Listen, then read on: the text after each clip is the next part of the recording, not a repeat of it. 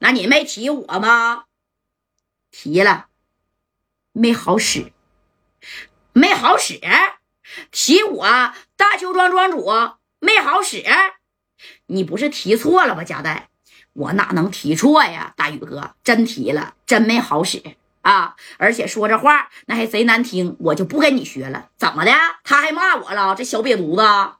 你等着啊！不就是夏振东吗？我现在亲自给他打电话，让他把米儿啊给这个王海的媳妇儿给他送过去。哎呀，老子闯客户的时候，你还尿尿和泥呢！这家伙的不给我大邱庄庄主的面子，你先挂了吧。哎，把这电话啪的一下就给加代挂了。这戴哥还想说呢，那啥大宇哥呀，那不用你你出面了，我想马人对不对？哎，没等加代把这话说完呢，你看这宇作敏呢就把这电话，哎呀。哎，就给夏振东给支过去了啊！现叫的小管家是找的夏振东的电话号码。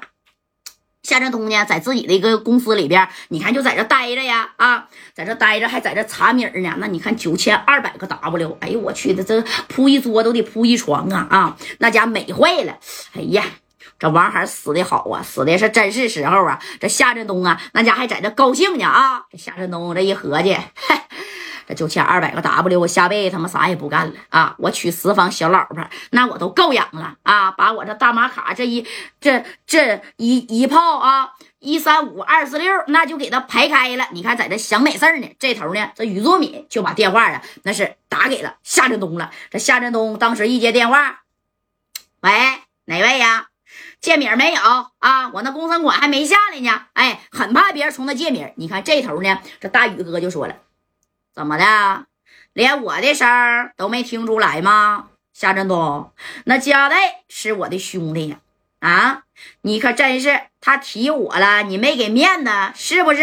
哎，这夏振东当时一听，啊，那啥，大宇哥呀，庄主，那这这这事儿啊，不归你管啊，你也别管了，这是我跟王海的事儿，对不对？我不是没给你面子。